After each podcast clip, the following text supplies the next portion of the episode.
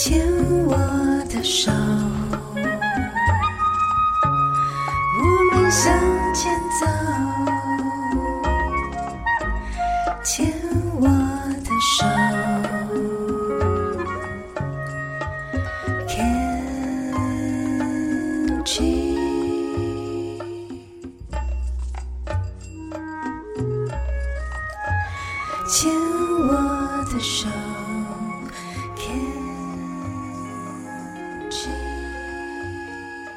好，欢迎收听牵手之声 Can Cheers 网络广播电台。您现在收听的节目是米娜哈哈记事本，我是主持人米娜。我们现在来到了今天的最后一个单元——米娜小日子。如果您是第一次收听这个节目的听众朋友们，本节目播出的时间是在星期三的晚上十点到十一点播出。这个时段是由四个主持人轮流主持播出的，所以本集节目首播的时间是八月十号星期三的晚上。下一次播出的时间则是会在四个星期后，也就是九月七号，一样是星期三的晚上十点到十一点。欢迎听众朋友们持续锁定收听。米娜哈哈记事本的节目一共分成四个单元：米娜小日子、花样女孩向前冲、米娜喜欢的歌跟米娜好朋友。我们现在进行到了今天的最后一个单元——米娜好朋友，就是米娜会跟大家聊聊天哦。有的时候是生活的日常，然后有的时候是就是。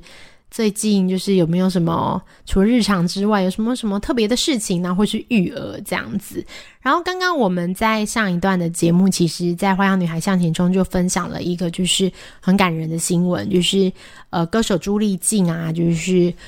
过世了，最近传出过世的消息。那在过世之后，呃，米娜的台湾年轻病友协会收到了一个捐款，是以朱丽静的名字捐出的。那这个捐款的金额是十二万，然后一千六百八十一元。然后这个背后其实有意义的，它是代表的就是西元的一九八一一二一六从里面揭露的数字，那它是朱丽静的生日。在我们收到这一笔捐款之前哦，其实我们没有看过朱丽静本人，我们都是透过一些媒体看到她在分享一些乳癌防治的概念呐、或是她出席活动，或是她发表了她的新的作品。然后他的作品真的也给我们很多力量跟感动，但是很可惜之前没有就是有机会可以直接见到面。在他告别的事的是告别式的时候，我们的好朋友钢铁琴，然后也跟我们就台湾年轻病友协会的理事唐玲一起出席了，就是历经的告别式。那就是在告别式后，我们也收到这笔捐款，但是我觉得会很难，就是来很正确的描述这个心情啦。就是说，你会觉得蛮酸酸的，就是是很温暖、很有爱，但是也很酸酸。就是我们在就是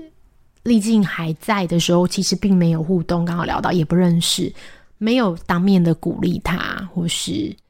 就是你懂的，就是会觉得有点遗憾。那在过世之后，却有了交集。这样，那这一笔捐款就是当然话会用来就是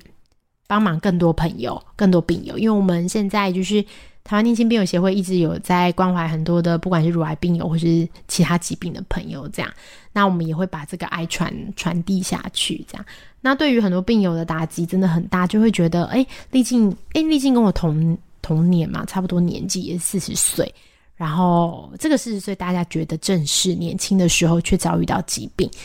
会觉得蛮难过的。然后最近身边真的是有蛮多这样的消息的，就是诶，最近那个网络上的新闻也有，就是作家 H，H 也是以前我们合作过的一位作家，然后他也确诊了，就是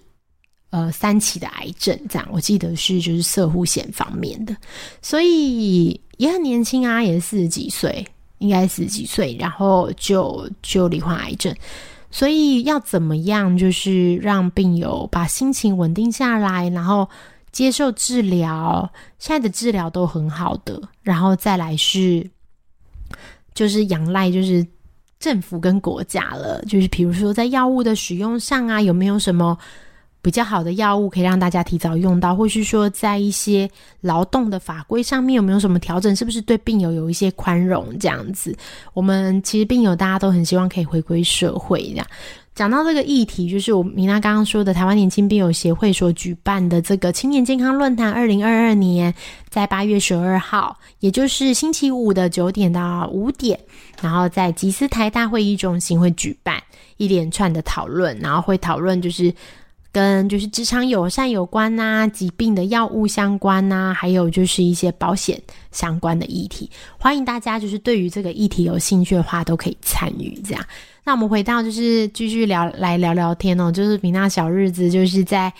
刚有聊到，就是在八月一号的时候，就是是我们卢卡小朋友，就米娜的小孩卢卡满两岁了，然后八月一号。入学去上课了，这样子。然后上课之外，就是那天我们也进了总统府拜会副总统，讨论论坛的事情，这样。所以就觉得哇，这件最近就是很忙。然后小朋友进去学校以后，又要更新病毒嘛。大家知道就是更新病毒码嘛，就是大家妈妈们都会说，就是很像一个那个电脑啊，然后。要更换很多病毒嘛？像小朋友，就是他在去一个新环境，然后有很多小孩，然后大家可能身上都有不同的病菌，小朋友就会感冒。我们小朋友在第一个礼拜回来就感冒，今天就挂两串鼻涕这样，然后我们就快筛，快筛就阴性，就让他去上课，然后老师会喂药这样。然后讲到那个这个快筛，就哎上个月应该还没有，就是我们小朋友确诊了。还没来得及跟听众朋友们分享这个讯息，我们小朋友竟然确诊了，就是上了前几前个前一阵子啦，大概在上个月的时候，然后就是我们小朋友就是出去玩，然后出去玩回来，跟保姆出去玩回来以后就就确诊了这样子，然后我觉得小朋友确诊是迟早的事，就是因为我们知道有很多家长就是当然教育的。关就是大家的教育方式都不同，然后我知道有很多家长因为有分享说，因为怕小孩确诊，所以其实是不让小孩出门的。那不让小孩出门多久呢？大概已经两年了，小孩都没有出门，我觉得这蛮震撼的。因为小朋友如果是大概两岁或两岁多或三岁，可能刚好就是疫疫情刚开始的时候嘛。那有的家长就是比较紧张或是长辈，所以他们就让小孩就都不出门。然后真的有就是两年三年都没出门的小孩，除非那种打预防针这种。然后我就问他们说：“诶，那这样小朋友不会想要出门吗？”因为我们家就是小朋友都会出门的人，就是你不让他出门，他真的会破门而出啊，就很想出去玩这样。然后真的不会耶，就是如果是在家里的小朋友，他们其实不会想出门，在家里就可以获得蛮多乐趣。我觉得这样也蛮好。不过因为我们家是狮子座男生，然后非常的好动，所以呃，我跟就是我先生就是有讨论过，我们希望让他还是过比较接近我们以前的生活。我们还是会要戴口罩啦，这是回不去了。但我希望在戴口罩的情况下，还是能让他尽量探索，就是这个这个世界。因为小朋友就是大概两三岁，就是或是更小，其实他们一直在接触这个世界，在认识新的世界。所以就是我会希望让他透过他每一次出去玩回来，我觉得他都不一样，真的是这样。他会认识新的东西，他看到动物，他看到鸟，他看到车，然后他看到下雨，他看到打雷。然后他去海边玩，他看到水，看到海藻，我觉得这个都超可爱的。因为那个我很常跟听众朋友说，我带小朋常带小朋友去和平岛玩，和平岛超好玩。就我们小朋友有一点洁癖，就是然后小朋友就是看到地上东西会捡起来，会想要丢掉。然后和平岛它的儿童戏水池在基隆的和平岛，它是海水围起来的。海水围起来，然后海水围起来之后，它里面有非常非常多的青苔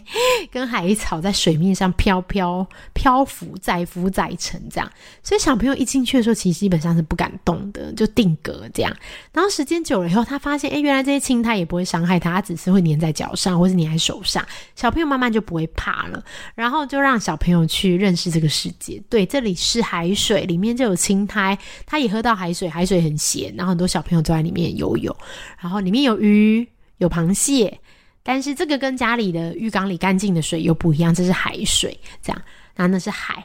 船、吊车，我觉得很可爱耶。你可以看得到小朋友，就是每一次出去玩以后回来，都会有一些新的词汇，所以就是我们就让小朋友多多认识这个世界。然后刚好聊到就是，所以呢，确诊我觉得是在所难免的，就是。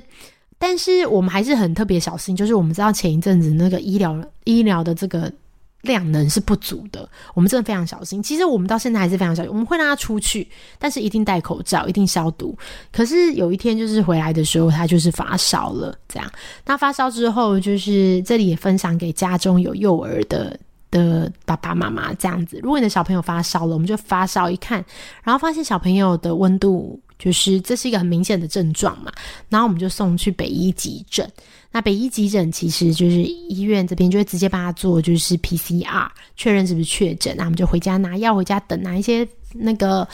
呃，退烧药啊，咳嗽药，这样回家等，这样，然后隔天就确认确诊，就要隔离七天。那小朋友隔离七七天，家长如果快筛是阴性的话，其实就可以出门，就零加七，就是你不要去人多的地方，你还是可以赶快外出采买食物这样，然后不要不要搭乘大众运输工具。所以我们就在七天就在家里，就是又黏在一起这样子。然后小朋友前面几天真的发烧的症状会很明显，我听到好多家长都说小朋友发烧真的很明显，然后都不退，或是高高退退，但退都不明显这样啊。那很感谢现在的就是呃防疫的这个各种的服务哦。我们呃在医院确诊之后啊。医院那边就有安排说，如果小朋友不舒服，他们可以安排视讯门诊，所以我们就安排了医院的视讯门诊。那如果你是在医院确诊的话，地区的诊所也会安排视讯门诊，所以我们中间又看了两次跟医师的视讯门诊，然后医师就会开药，我们可以去医院拿或是去诊所拿这样子。那真的非常感谢。那这边也要提醒家长们，就因为小朋友很快就恢复健康，大概三天就差不多，然后其他时间都在家里拆房子嘛。那这边也提醒大家，就是我之前在我的那个医疗相关广播节目有访问过药师，那药师有提醒，现在的小朋友在确诊之后要特别注意的是免疫相关的疾病，因为有的小朋友会突然发病，全身的免疫有问题，这样。那这个是我们要，就是我们都很不希望，就小朋友确诊，然后当下也非常害怕，非常难过。可是其实真的要冷静。就是我们冷静，然后帮小朋友寻找足够的医疗资源。那现在就算是已经确诊快一个月了，我们还是要时时刻刻注意小朋友状况有没有衍生其他的副作用跟疾病。那刚好小朋友现在上课也有一点感冒，所以我们就在后续追踪中，这样也分享给就是如果家里有小朋友确诊的话，特别小心哦。那我们今天节目就到这边，我们很开心就是跟大家一起聊聊天，我们下次见，拜拜。